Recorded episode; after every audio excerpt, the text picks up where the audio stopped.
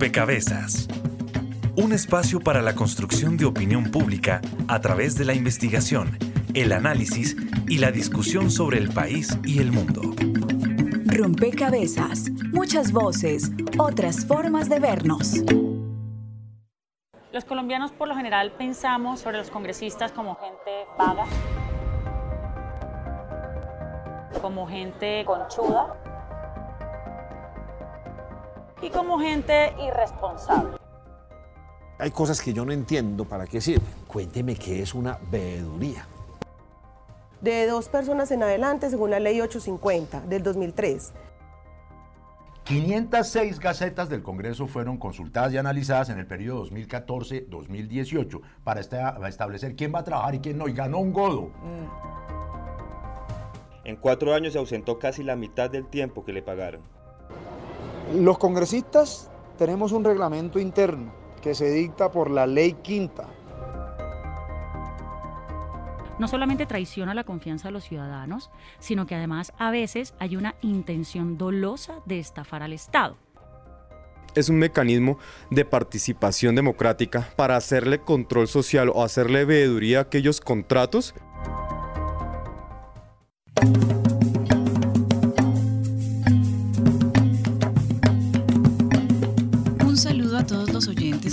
personas que se conectan y sintonizan a esta hora, rompecabezas, muchas voces, otras formas de vernos.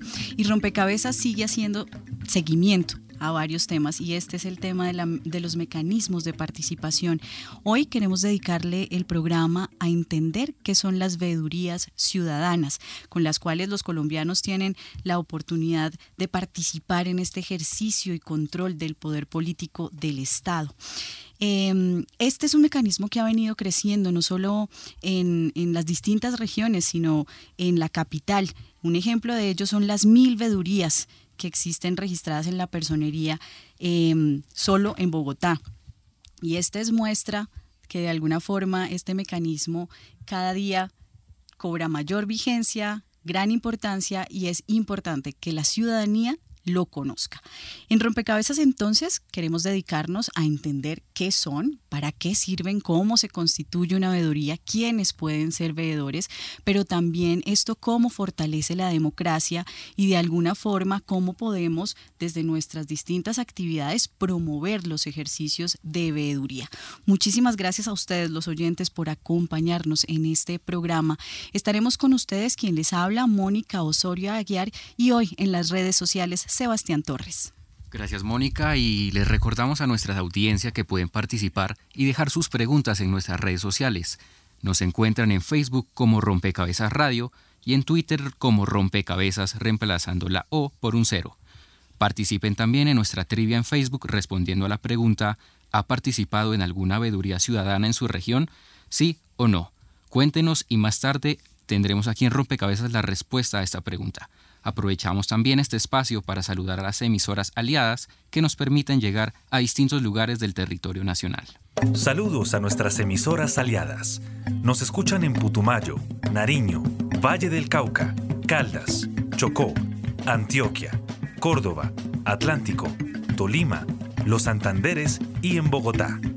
En todo el país a través de la red de Radio Universitaria de Colombia en Venezuela por el Instituto Radiofónico Fe y Alegría, en América Latina por la Asociación Latinoamericana de Educación Radiofónica ALER y en el mundo entero por javerianaestereo.com y SoundCloud como rompecabezas-programa-radial. Y así como son claves ustedes, los oyentes, quienes nos eh, acompañan a través de las redes sociales y nos escuchan a través del dial, son fundamentales las personas que nos acompañan en la mesa de trabajo. Eh, hoy está con nosotros Andrés Dávila, él es director del Departamento de Ciencia Política de la Universidad Javeriana. Andrés, y con, con la bienvenida, pues quisiera que usted nos introdujera a los mecanismos de participación, qué son, para qué existen y, y por qué se crean en Colombia. Eh, bueno, los mecanismos de participación eh, llegan a nuestra realidad política sobre todo a partir de la Constitución del 91. No que antes no existiera ningún mecanismo, pero no tenía el reconocimiento y, digamos, el respaldo constitucional para su funcionamiento. y llegan en el 91 como parte de esa apuesta que se hizo en la constituyente de crear una democracia no solo representativa, sino además participativa, generando lo que yo llamo un régimen, régimen híbrido que desde entonces nos ha acompañado. Eh, en la Constitución, luego en la ley, eh, quedan varios mecanismos que le permiten a la ciudadanía estar mucho más presente en el control político y en las decisiones que afectan su vida eh, colectiva, aunque el balance no necesariamente es el más prometedor, digamos. Están los mecanismos, están las alternativas de ser usados el balance muestra que algunas cosas han funcionado mejor que otras.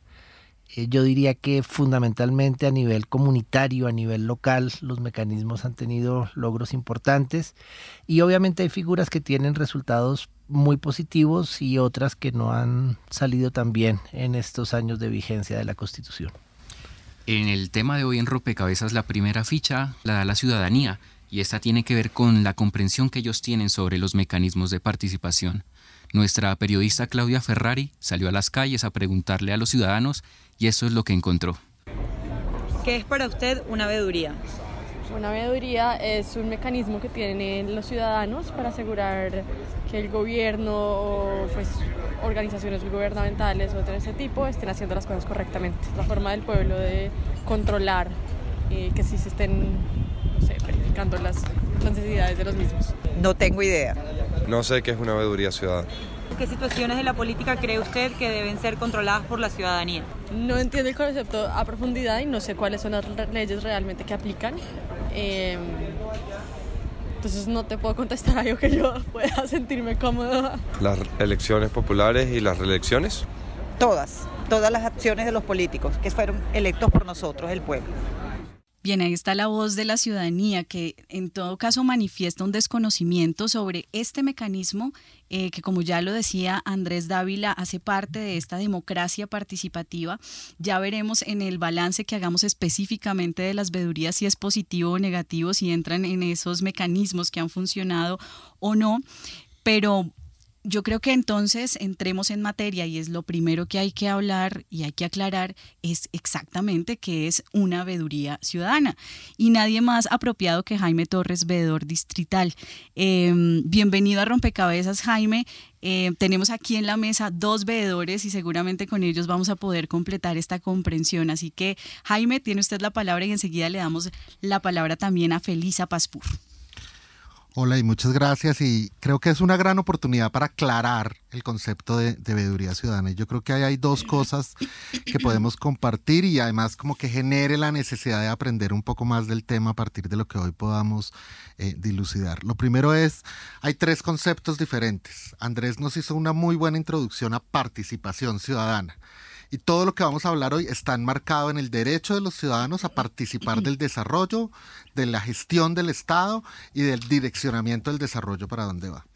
Eh, pero dentro de ese gran concepto de participación ciudadana está específicamente control social.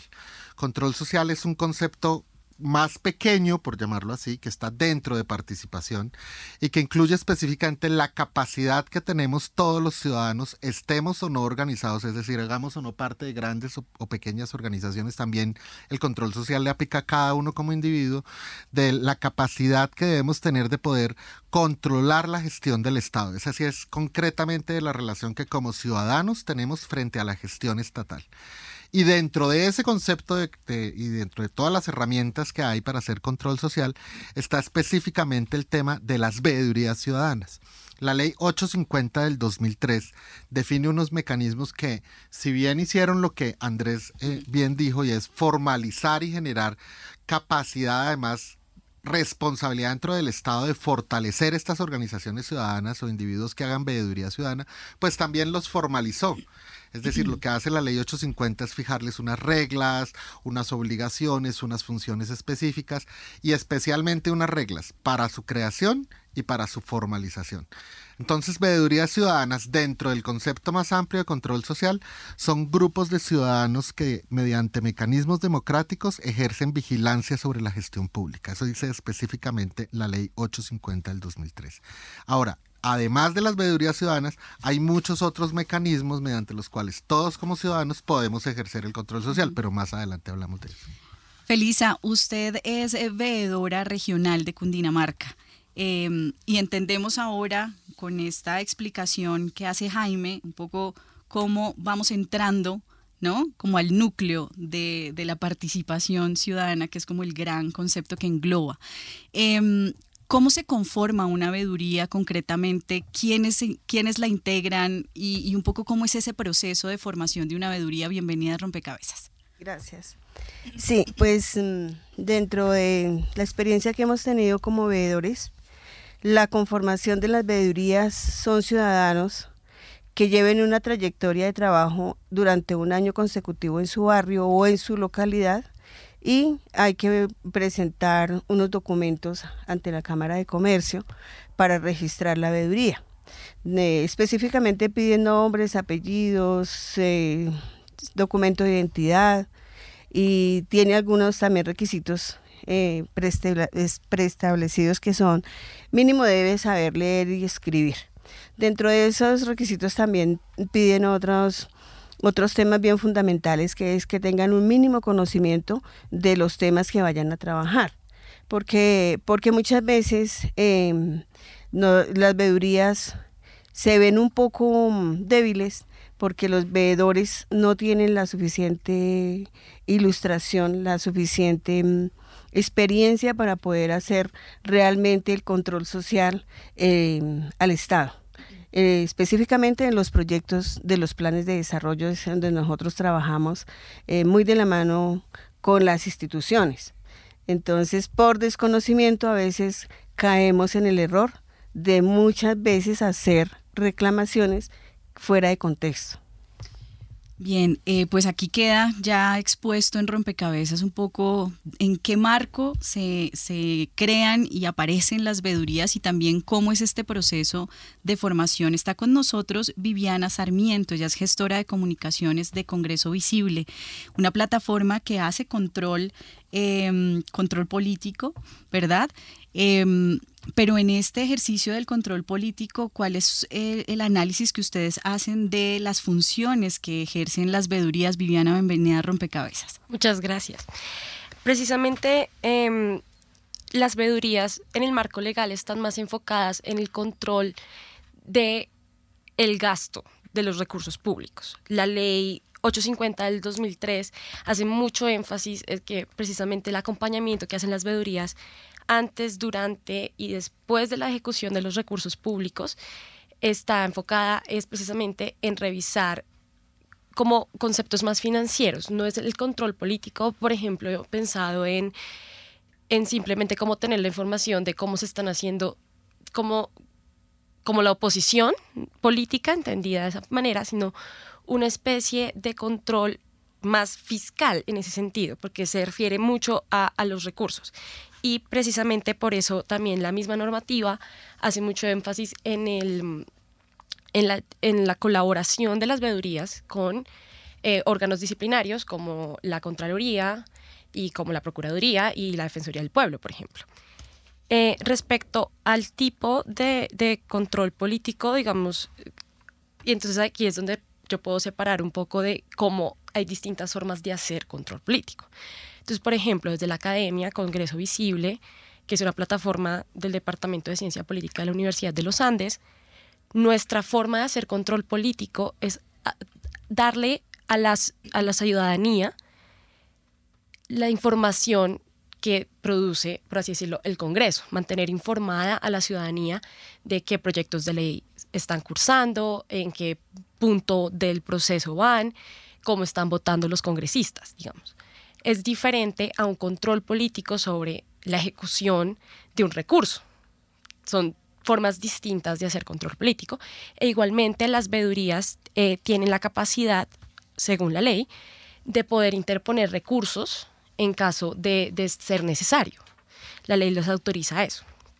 ¿Qué pasa? Y es algo importante. La Constitución del 91, ¿sí? como bien lo mencionó Andrés, establece la creación de los mecanismos de participación ciudadana. Y en el artículo 270 mencionan a lo que es en teoría las veedurías, pero eso no viene, o sea, digamos que hay una cadena de reglamentación que precisamente no ha permitido que sea de conocimiento y de ejecución tan pública la, la figura de las veedurías como otras figuras como la consulta popular o el referendo.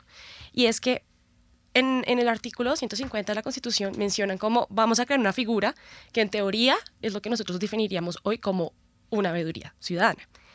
Ya después, en la ley 134 del 94, que es la ley que regula los mecanismos de participación ciudadana, ya se define como esto es una veeduría. Pero hasta el 2003, es decir, casi 10 años después, sale la ley 850, que es precisamente la que por fin da la normativa de que es una veeduría ciudadana, cómo se conforma, cómo funciona y qué deberes tiene. Y yo creo que los oyentes están, se están haciendo la misma pregunta que yo y es, eh, listo, digamos, se toma un, un tiempo largo en, en, que de alguna forma se, se encuentren eh, formas de formalizar las vedurías, de darles un, una personería jurídica. Eh, pero allí mencionabas tú las funciones, ¿no? Entonces, la veeduría hace únicamente dentro del control político se, se concentra en lo fiscal o va un poco más allá, Jaime, Felisa? Sí, eh, las veedurías van un poco más allá de acuerdo a la ley que nos faculta. Por ejemplo, eh, dentro de las funciones tenemos nueve funciones. Uno de ellos es vigilar los procesos de planeación para que se conforme la Constitución. De, de acuerdo a la Constitución, es la ley de participación común, de la participación a la comunidad. Otra es vigilar que en la, que en la asignación de los presupuestos se prevean prioritariamente las soluciones de necesidades básicas insatisfechas. Otra, ah, también tenemos un, un alcance bien importante que es vigilar el proceso de contratación, vigilar y fiscalizar la ejecución, la calidad técnica de las obras y programas de inversión, recibir los informes, las observaciones, las sugerencias que presenten los, los, eh, ciudadanos y sus organizaciones. Solicitar interventores, supervisores, contratistas si es necesario en algún contrato. Eh, comunicar a la ciudadanía a través de informes verbales o escritos presentados en las asambleas generales. Entonces tenemos también otro, otro espacio ahí para poder actuar, que es hacer conocer a, a las autoridades correspondientes las, las recomendaciones y sugerencias que se desprenden de la función de la supervisión y recomendaciones, sugerencias desprendidas de la, de, de la vigilancia que presentan los informes y los órganos de control ante la Contraloría, la Personería, eh, la Veeduría Distrital, la, la Procuraduría General de la Nación y la Defensoría del Pueblo. O sea, tenemos eh, esta ley nos dio a nosotros prácticamente el piso jurídico para poder eh, actuar dentro de ese control social que nosotros los veedores hacemos. Bueno, ha quedado expuesta un poco ese piso jurídico, como usted lo señalaba, también esas funciones, pero seguramente mm, la, la, coyuntura o el contexto político lleva a pensarse a los ciudadanos, bueno, ¿y qué hacemos ante otras situaciones que, son no, que no necesariamente son fiscales, sino son más eh, en términos de participación del Congreso, en fin? Eh, Sebastián. Claro, nuestro periodista Jair Guerrero realizó una nota en la que habla de este, de este caso que está muy popular en, los últimos días y que se les ha hecho muchas vedurías, que es el ausentismo parlamentario. Eh, Yair habla con Wadid Mansur, quien nos expone sus puntos de vista acerca de los debates, debates que han tenido lugar sobre el ausentismo parlamentario y también nos da datos como las diferencias entre ausentismo e inasistencia. La indignación de los colombianos por el ausentismo a las plenarias de quienes fueron electos como congresistas de la República va creciendo, y es por eso que se hace un análisis para saber quiénes son los que asisten o no a las plenarias. En la cotidianidad, algunos congresistas solo ponen la huella, firman y salen, de tal manera que no participan y no cumplen con su labor como legisladores. Wahid Mansur, con su experiencia en el sector público y ahora representante a la Cámara, nos comenta. Los congresistas tenemos un reglamento interno que se dicta por la ley quinta. Esa ley quinta tiene un artículo donde dice que los congresistas no podemos faltar a más de seis sesiones plenarias en un periodo legislativo. El periodo legislativo comprende del 20 de julio hasta el 20 de junio. Ese periodo comprende de un año. En caso tal de que no asistas, tienes la oportunidad de llevar unas excusas, ya sean médicas o otro tipo de excusas válidas que están estipuladas en una resolución también interna del Congreso de la República. Primero hay que definir las diferencias de inasistencia y ausencia. Cuando en el orden del día hacen el llamado a lista y el congresista no está presente y no lo hizo en ningún momento, se cataloga como una inasistencia. Cuando se hace el respectivo llamado y estuvo presente en la totalidad o en algún momento de la sesión plenaria, pero se retiró del recinto y no votó en ningún proyecto de ley, acto legislativo o impedimento que se haya presentado, es una ausencia. Una vez claro esto, ¿en qué consiste la comisión de acreditación y en qué casos pueden inasistir los congresistas a la participación en las plenarias? Que es la que se encarga de validar o de acreditar, valga la redundancia, las excusas presentadas por los congresistas al momento de no asistir. Esto tiene un reglamento interno muy claro eh, que se ha venido estructurando y remodelando año tras año, cada vez siendo más exigente, con un manual de ética del congresista que también está vigente desde el año anterior, que reglamenta de alguna manera nuestro comportamiento al interior de cada una de las sesiones. Según la nueva ley, los congresistas podrán ser sancionados si cometen alguna de las siguientes faltas. Abandonar sus funciones, salvo que existan circunstancias que justifiquen su ausencia. Faltar sin justificación dos sesiones de plenaria en un mismo periodo. Asistir en estado de embriaguez o bajo el efecto de sustancias psicoactivas a las sesiones. Incumplir sin justificaciones el plazo para rendir ponencia. Realizar actos que obstaculicen las investigaciones que adelantan las comisiones de ética de cada Cámara. Dar al personal de seguridad asignado por la fuerza pública o entidades respectivas funciones diferentes a las de protección ordenada. Solicitar preferencia al realizar trámites o servicios, y en nombre propio o de familiares ante entidades públicas o privadas los debates que se vienen presentando de hoy en día alrededor de las ausencias y inasistencias de congresistas han sido mal planteados desde algún escenario y por eso la gran mayoría no han prosperado, ya que existen muchas instancias o permisos a través de resoluciones o de, o de, otros planteamientos que hacen los congresistas que han permitido que se retiren de los recintos y no voten ningún tipo de proyecto de ley. Y entonces, ¿qué puede hacer la ciudadanía cuando ni siquiera funcionan los mecanismos internos del Congreso para controlar el ausentismo? Una nota realizada por Jair Guerrero para Rompecabezas. Y ahí queda puesta la pregunta en la mesa y es qué puede hacer la ciudadanía, pero también es qué puede hacer la veeduría si le compete o no, Andrés. Y yo creo que hay que hacer esas claridades eh, y aprovechar este espacio para tener esa claridad. Eh, bueno, varias cosas. Eh, la primera, eh, yo diría que, puede hacer la ciudadanía, pues no votar por los congresistas que, sean, ah, que no asistan y que no cumplan sus funciones. La segunda, yo creo que falta mucho mm, también como pedagogía para entender la labor de los congresistas de mejor manera. Lamentablemente, digamos, lo más fácil aquí sería sumarse a la lapidación pública de los congresistas pero yo creo que es más responsable decir que a la ciudadanía le falta mucho entender y conocer bien lo que hacen los congresistas.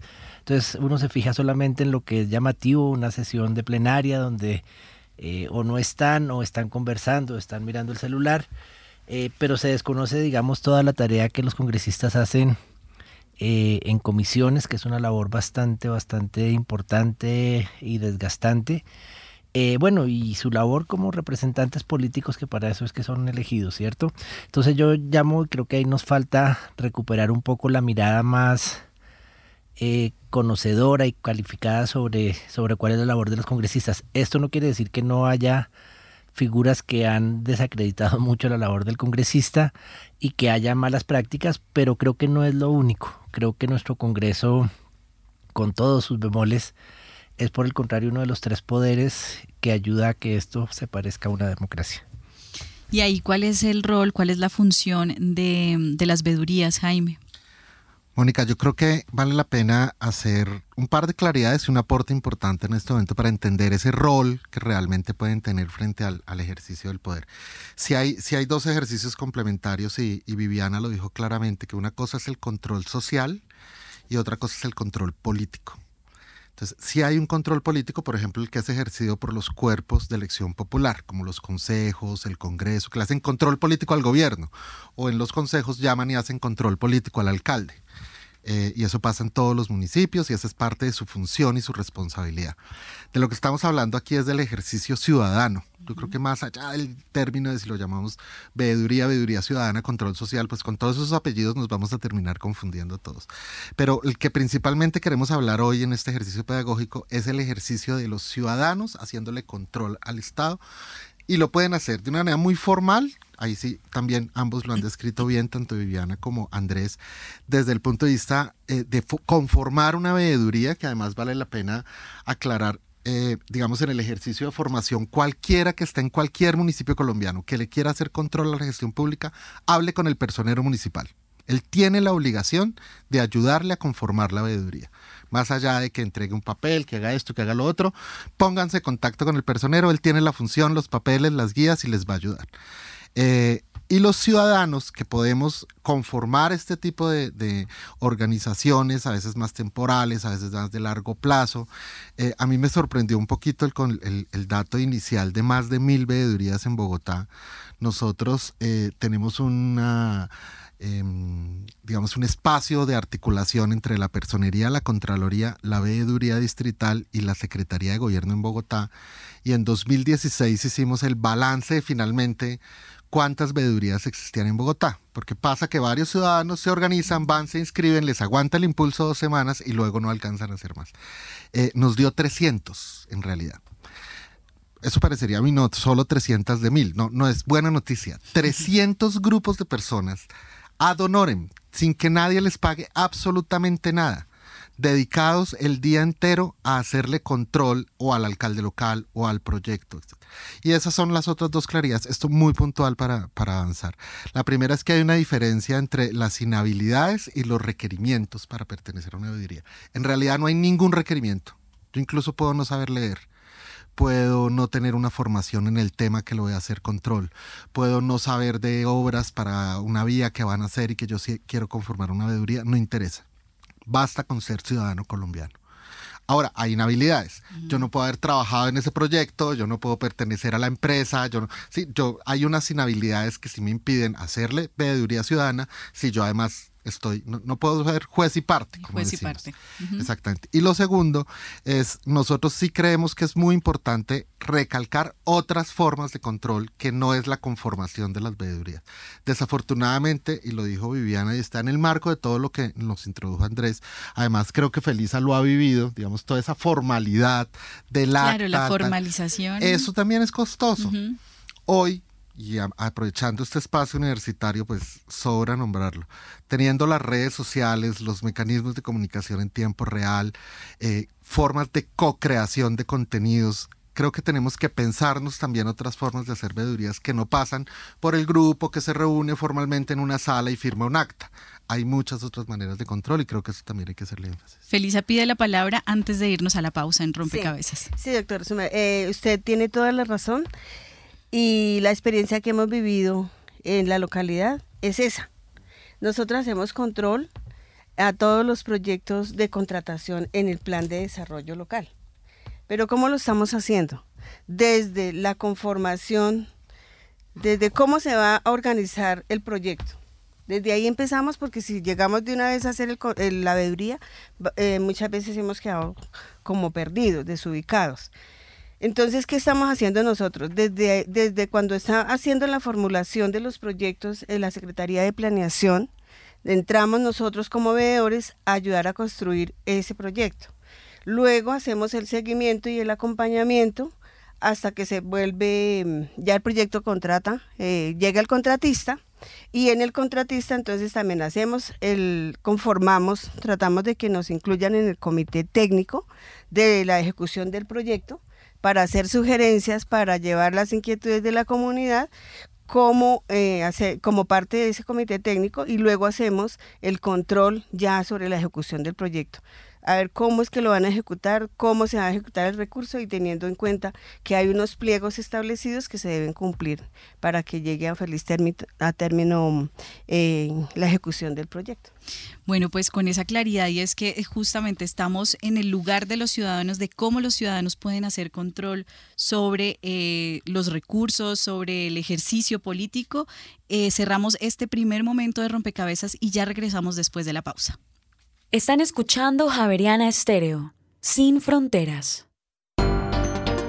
Bitácora es investigación, creación y análisis. Existen demasiadas lagunas en relación a la realidad de lo que es un niño, lo que espera y necesita para ser amado y cuidado. ¿Cuáles son los beneficios directos del proyecto, los que tienen que ver con el inversionista privado, que es el que tiene que ver con esos beneficios y costos directos. Encontramos personas, digamos, menores de 60 años que tienen procesos demenciales. Bitácora, de lunes a jueves de 8 a 9 de la noche por Javeriana Stereo.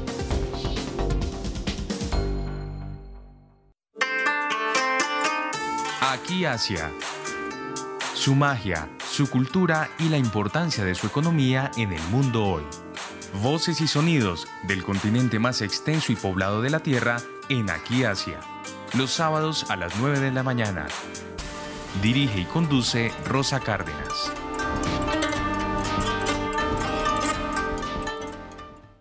Están escuchando Javeriana Estéreo, sin fronteras.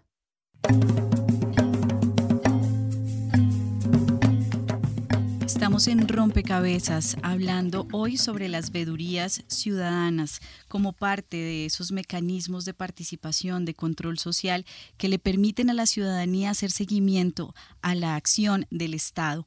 Eh, y nos quedamos justamente en esa claridad sobre eh, cuáles son esos escenarios posibles en los que la ciudadanía toda, completa ella, sin formación, sin necesidad de saber leer y escribir, puede participar para hacer seguimiento.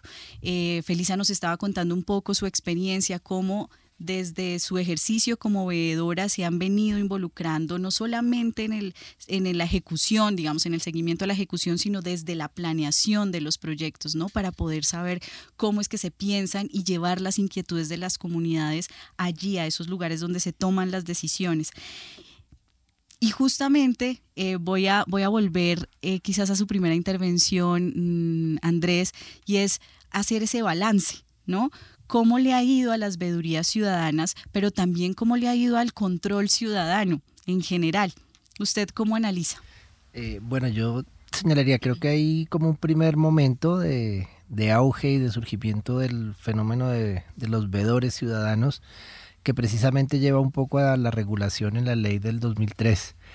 Eh, y en ese proceso yo creo que hay experiencias interesantes. También creo que en algunos casos se incurre un poco en excesos. Los, como no, no había regulación, los veedores se sentían casi que los unos poderes máximos con capacidad de controlarlo todo recuerdo haber oído a alguno de los famosos veedores ciudadanos diciendo eso, ¿no? Se sentía más poderoso incluso que, la Corte Constitucional y etcétera.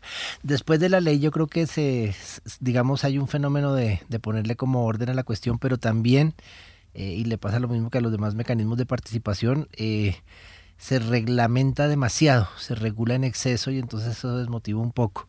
Eh, ahora, la otra que es interesante mirar es que también los veedores pues han sido afectados por aspectos del conflicto, ¿no? Entonces eh, han sido amenazados, han sido asesinados, han sido perseguidos, eh, porque obviamente tocan fibras del poder que son importantes. Yo en ese sentido diría que hay un balance, pero tal vez ahí sabe más Jaime, que yo, un balance que es eh, pues de un fenómeno que, ha tenido como esas distintas fases, que de todas maneras, y como él lo señala para el caso de Bogotá, implica que ciudadanos eh, de manera voluntaria, sin ningún reconocimiento, estén al tanto de la gestión eh, y estén en una labor que es, es difícil porque hay que cualificarse y hay que aprender de los temas entonces creo que por eso el balance no puede ser como que no ha servido para no, yo creo que sí ha tenido logros importantes, yo creo que sí es un mecanismo que, sobre todo cuando uno se devuelve antes del 91, en que no había esos mecanismos, era más difícil hacer cualquiera de estas tareas. Ahora hay ese reconocimiento, pero sin duda también hay una conclusión que es importante y es no es tan fácil que la ciudadanía en general esté en esta tarea, no es tan común que uno esté pendiente. Sí, por eso uno se queda mucho en el escándalo, en el escándalo del Congreso, en el escándalo de la corrupción, en el escándalo, y no en una tarea que es mucho más, y que por ejemplo Congreso Visible ha aprendido a hacer muy bien, pero que es muy cotidiana, no, no, no produce noticias todos los días. Claro, Viviana, usted estaba pidiendo la palabra. Sí, eh, quiero añadir a lo que mencionó Andrés, precisamente que... Eh, cuando pensamos en, en, la reglamentación que da la ley en, en 2003, precisamente tiene un artículo en el que prohíbe que se retrasen o impidan o se suspendan los proyectos que se le están haciendo vigilancia a los veedores. Precisamente eso es una muestra del nivel de alcance de, de, la, de la regulación, de decir, no queremos que esto signifique que entonces ahora se va a paralizar las obras, digamos, como es todo este discurso de que, la, que el control ciudadano no signifique paralizar el desarrollo, que es un conflicto que suele existir mucho con los mecanismos de, de, de participación ciudadana y los proyectos. Eh, concretamente, por ejemplo, está el caso de las consultas populares, que yo creo que en, en el, los últimos años han sido pues bastante visibles en el sentido de que en 2016 y 2017, por ejemplo, se realizaron bastantes consultas en municipios respecto a la, explotación de recursos eh, naturales, en los que la mayoría de municipios estos procesos contaban con el apoyo también de los alcaldes locales. Sin embargo, una vez vemos que hay un aumento en las consultas populares o hay un aumento, por ejemplo, también como pasó con las revocatorias de mandato. Entonces ahí ciertas fuerzas políticas pueden decir, a, salir a decir hay que reglamentarlas más, por ejemplo, que fue algo que pasó con, con el tema de, de las revocatorias de mandato, que el CNE quiso re reglamentarlas más, o en el caso también de las consultas populares, que pues ahora sabemos, con, creo que fue con una sentencia de la Corte, de que también eh, el pueblo no puede totalmente paralizar una obra eh, de explotación de recursos. Entonces, sí hay eh, como una, un conflicto a veces un poco entre el funcionamiento de un mecanismo de participación ciudadana y las regulaciones. Y usted nos deja, y Andrés también, eh, conectados con Jaime para hablar sobre esos riesgos, porque esto que usted señala tiene atrás unos intereses, por supuesto, que generan unos riesgos a la hora de ejercer la veeduría. ¿Cómo se ha visto esto, Jaime, a lo largo, digamos, de, la creación de las veedurías? Hay un dato bien interesante. Desde el Departamento Nacional de Planeación se promovió una figura basada en la idea de las veedurías ciudadanas que se llamaba auditorías visibles que era el ejercicio que desde el DNP promovían eh, para todos los proyectos en el país que eh, se hicieran con recursos de regalías. En los proyectos, afortunadamente funcionó, digamos, se logró adelantar, no, no, fue en todos los proyectos donde se lograron armar las auditorías, pero de donde sí se pudieron hacer, se pudo evidenciar, comparándolos con donde no hubo veedurías ciudadanas, que al menos un 20% aumentó la credibilidad de los ciudadanos frente a la autoridad que estaba haciendo el proyecto, que incluye la percepción ciudadana es que el proyecto lo hace el Estado. En realidad hay un privado haciendo un proyecto contratado por el Estado y a ese contrato es al que le hacemos vigilancia, como nos contó Felisa. Entonces, sí hay un, hay un beneficio adicional en el ejercicio de la veeduría ciudadana y en el fortalecimiento del control social y es el aumento de la confianza de los ciudadanos en el Estado puede que muchas veces, has puesto el mejor ejemplo de todos, y es el, el, de consultas populares en el tema de minería o consultas previas en los grandes proyectos de infraestructura, que no es sino nombrarle eso o al administrador local, alcalde, gobernador, o a los privados que van a hacer los proyectos y dicen, no, ya llegaron los ciudadanos a acabarme el proyecto está demostrado que si se hacen bien estos ejercicios, incluso el mismo Estado facilita que los ciudadanos tengan la información del proyecto. Y si hay un privado que lo está ejecutando, realmente trabaja con la ciudadanía para que tenga buena información sobre el proyecto, esto solo hace que el proyecto fluya, que haya claridad, que mejore el desarrollo del proyecto. Entonces, claro, tu pregunta fue más sobre los riesgos. Yo le hice más énfasis a las ventajas. Claro, los riesgos sí, muchas veces el mecanismo se ha politizado. Entonces, se crea un proyecto desde la alcaldía municipal y el primero en fundar una veeduría es el el candidato que perdió, claro, porque dice no voy a dejar gobernar a este y lo que no hacen es dejar gobernar al municipio. Claro, hay que tener cuidado frente a cómo se usan estos mecanismos. Pero yo creo que son muchas las historias de éxito en el país. Nosotros tenemos en Bogotá el premio del control social. Aprovecho a invitar a todos a que conozcan las buenas prácticas que hemos... Eh, premiado anualmente hacemos el premio del control social está en la página web de la veeduría distrital y tenemos un banco en la en la sección del Lab Capital que es el laboratorio de innovación de la veeduría tenemos una sección de buenas prácticas y ahí hay ejercicios de innovación social que hemos premiado en diferentes proyectos en Bogotá. Pero todo esto como como queremos es llegarle a todas las iniciativas ciudadanas en el país. Esto no es para las ciudades grandes esto no es para las ciudades capitales. Es para ciudadanos que queremos además que el proyecto no es que el proyecto no se haga es que se haga bien, que haya información, que quienes lo tienen que hacer rindan cuentas.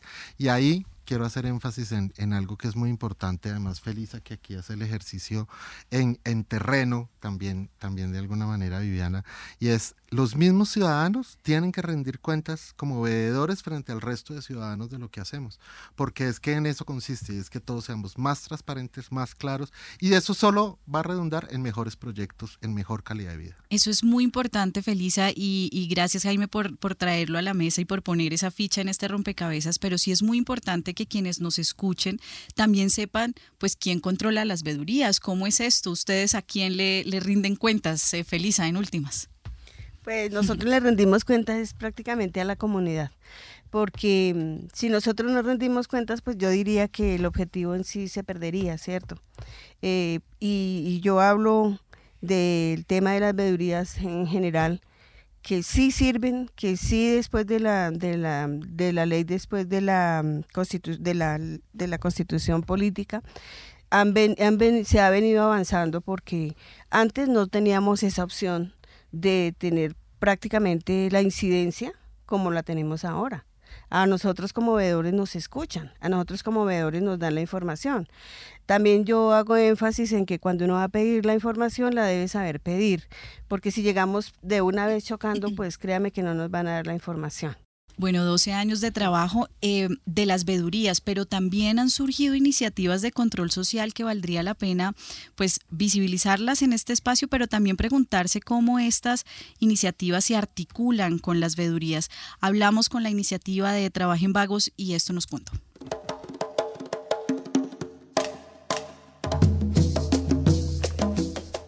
Hablamos con la periodista y activista Catherine Jubinao, quien hace parte de la veeduría ciudadana de Trabajen Vagos.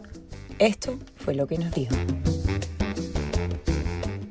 Bueno, la idea de la veeduría de Trabajen Vagos viene de un grupo de activistas que hicimos activismo a favor de la consulta anticorrupción y en el punto 5, pues la consulta quería obligar al Congreso de la República y a los congresistas a rendir cuentas sobre temas elementales, asistencias, proyectos de ley, debates de control político, conflictos de interés, eh, permisos oficiales, en fin, sobre todo una cantidad de elementos cotidianos que lo realmente increíble es que no sea obligatorio hoy por hoy que los congresistas nos cuenten sobre eso. Entonces, cuando la consulta se hunde, pues decidimos echarnos al hombro la investigación y arrancar con el tema de ausentismo, porque obviamente sospechábamos que ahí iba a salir eh, una pintura o un cuadro escandaloso, digamos, en términos generales del Congreso.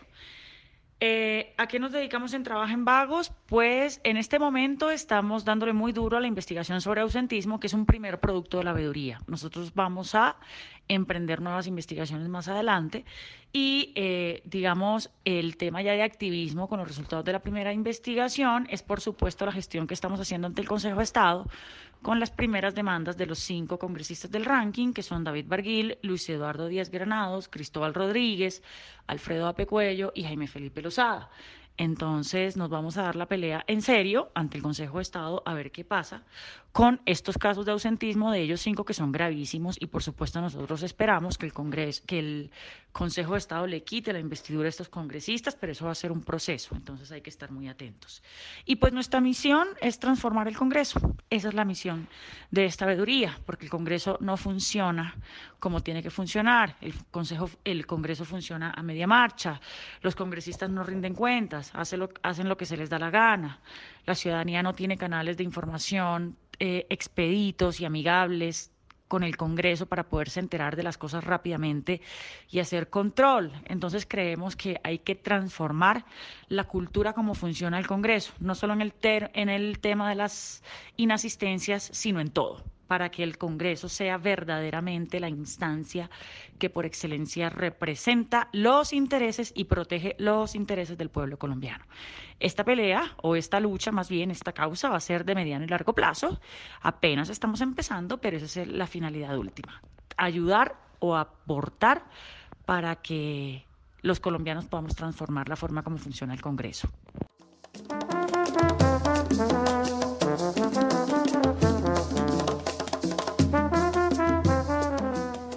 Bueno, acá está otra, otra mirada que, que, dialoga con la suya, Andrés, de cómo funciona el Congreso. Pero bueno, en últimas estamos hablando sobre mecanismos de control social, mecanismos que la ciudadanía emprende para hacer seguimiento a la actividad, digamos, del Estado.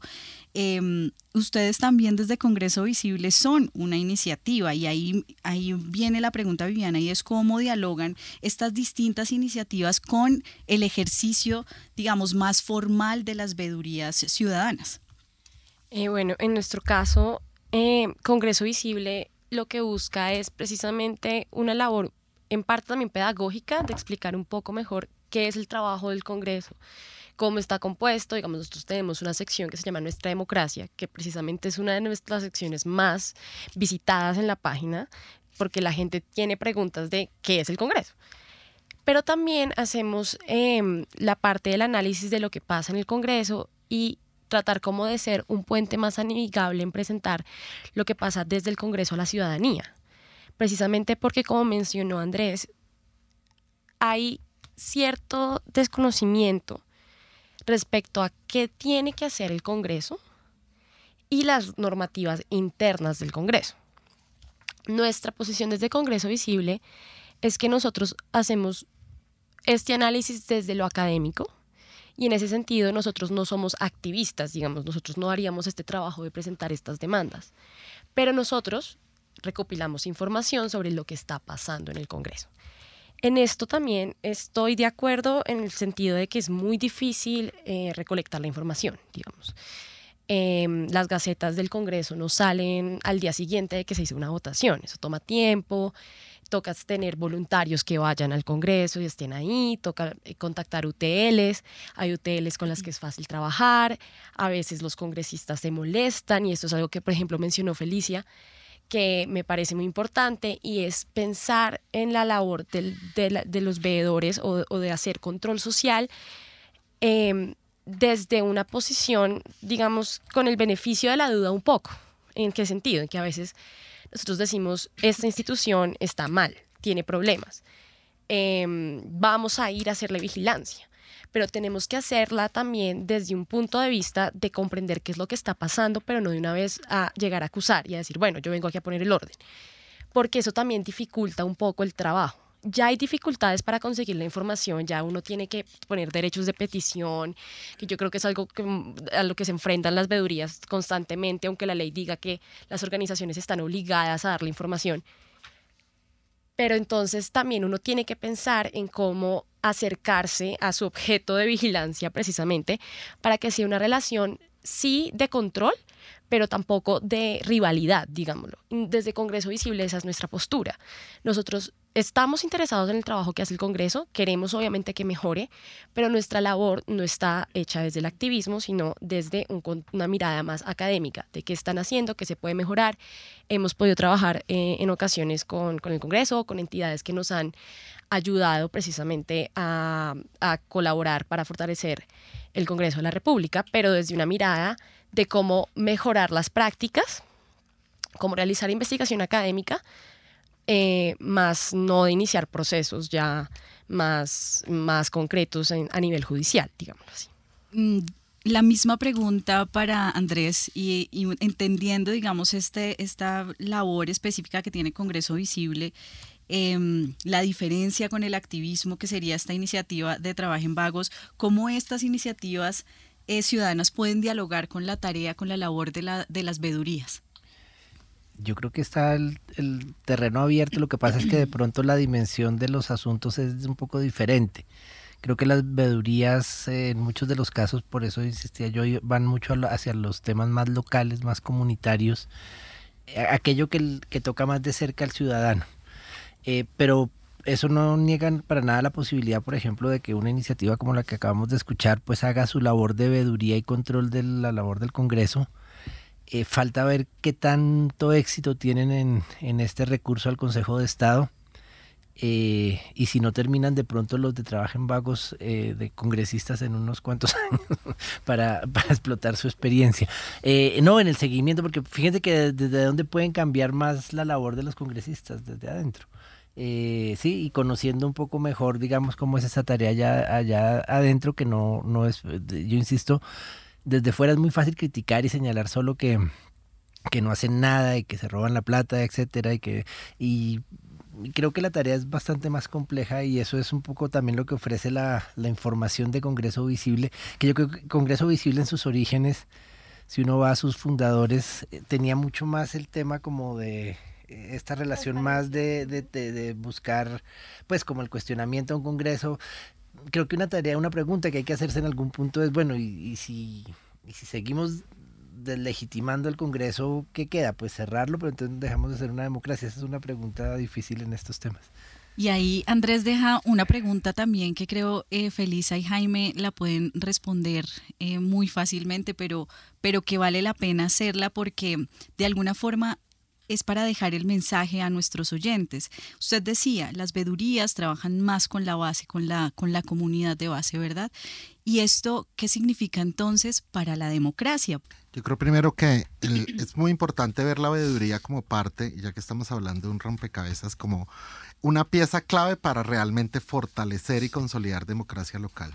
Eh, es muy fácil en términos generales, digamos, identificar la democracia con los procesos electorales, con el desempeño del gobierno, con la capacidad de los ciudadanos para afectar grandes decisiones públicas, pero también tenemos que conectar la idea de democracia con esos proyectos locales que van a significar cambios sustanciales en la manera como vivimos en nuestra comunidad, en nuestro barrio, en el municipio, e incluso en las áreas rurales del municipio también nos podemos pensar ideas de veedurías ciudadanas que pueden comunicarse de maneras diferentes.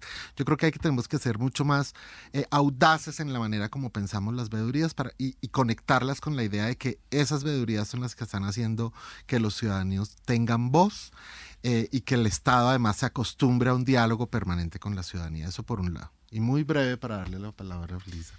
Eh, en términos de, de, hay como, como una un triángulo que conecta tres puntos claves en esta discusión. Los tres, además, los, los hemos tocado acá, uno, uno por Viviana y uno por, por Andrés. Y es acceso a la información pública, por un lado. Nosotros tenemos la ley 1712, pero más que por nombrar la ley, hay normativas que obligan al Estado a entregarle la información al ciudadano. Toda información es pública las excepciones son la información que es reservada y clasificada. Pero por principio yo puedo pedir toda la información que el Estado tiene. Y yo creo que como ciudadanos los ejercicios de control social como las veedurías, eh, los otros ejercicios de control político, etcétera, nos han permitido poquito a poquito irnos darnos cuenta. Uno de los cursos de formación que más acogida tienen de la veeduría distrital es en el que textualmente ayudamos a los ciudadanos a formular derechos de petición y que se aseguren que su garantía al derecho se la cumplen. Porque a veces ni siquiera sabemos preguntar, creemos que necesitamos un abogado, creemos que es un proceso complejo y difícil.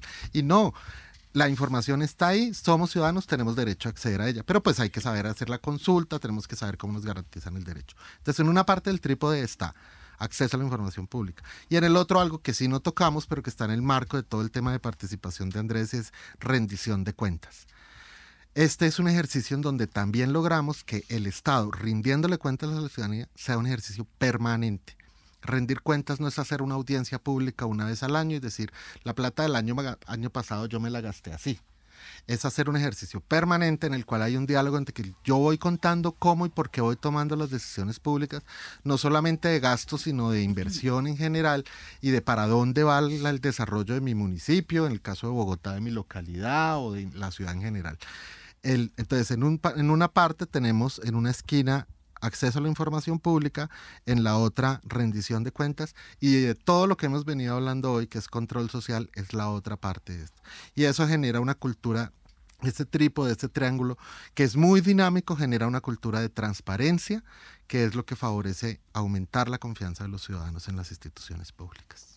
Y ya para ir cerrando nuestro programa de hoy, llega una ficha virtual aquí a Rompecabezas con las personas que han interactuado en redes sociales. En nuestra trivia en Facebook han respondido 20% de las personas que sí han participado en alguna veeduría ciudadana en su región y un 80% que no. Esto demuestra una una gran, digamos, eh, que el desconocimiento de las personas sobre las veedurías y sus funciones. También nos han expresado los ciudadanos que están muy interesados y que quieren conocer más sobre la labor del vedor, sobre las funciones, sobre cómo constituirla. Y para eso en Rompecabezas tenemos una cápsula sobre las claves o tips para ser vedor.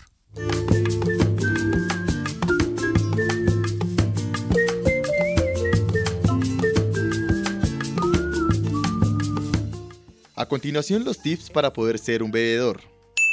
Primero, debes hacer parte de organizaciones comunitarias, profesionales, juveniles, sindicales, benéficas o de utilidad común no gubernamentales sin ánimo de lucro y constituidas con arreglo a la ley. Las organizaciones eligen de manera democrática a los veedores. Luego deben elaborar una carta de constitución en la que deben ir los veedores con nombre, documento de identidad, objeto de vigilancia, nivel territorial, duración y lugar de residencia. Se deben llevar ante las personerías o ante las cámaras de comercio. Si está interesado en ahondar en el tema de control social, puede inscribirse en los cursos virtuales que ofrece la Veeduría Distrital.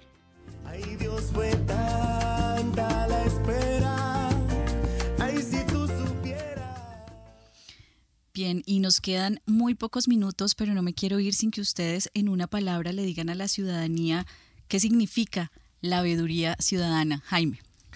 Eh, bueno, no es una palabra, pero casi.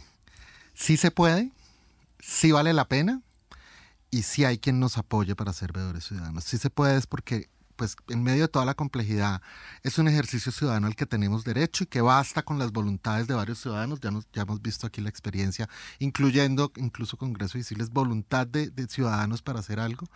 Eh, vale la pena es porque estamos absolutamente convencidos, sobra casi decirlo desde la veeduría distrital, de la importancia de estos ejercicios para el desarrollo local, para mejorar la calidad de vida, pero sobre todo para construir democracia desde lo local. Y finalmente, recurran la personería municipal, en el caso de Bogotá, contacten a la veeduría distrital porque hay cómo obtener apoyo para hacer estos ejercicios de control social. Felisa, su palabra. Sí, y es justamente en Colombia donde esta figura se origina y se obtiene la importancia de muchas veedurías ciudadanas se ha creado y se ha conformado en diferentes ciudades y localidades, las que han venido mostrando resultados no solo de eficiencia y eficacia, sino también de calidad. Por eso vale la pena apostarle a la veeduría. Viviana. Em, yo diría transparencia, pero también democracia porque una veeduría o el control político es lo que hace la democracia día a día. Nosotros creemos que democracia solamente es ir el día de la elección a votar, pero hacer democracia es también trabajar en la comunidad para ver cómo está funcionando el gobierno y cómo está funcionando nuestros representantes.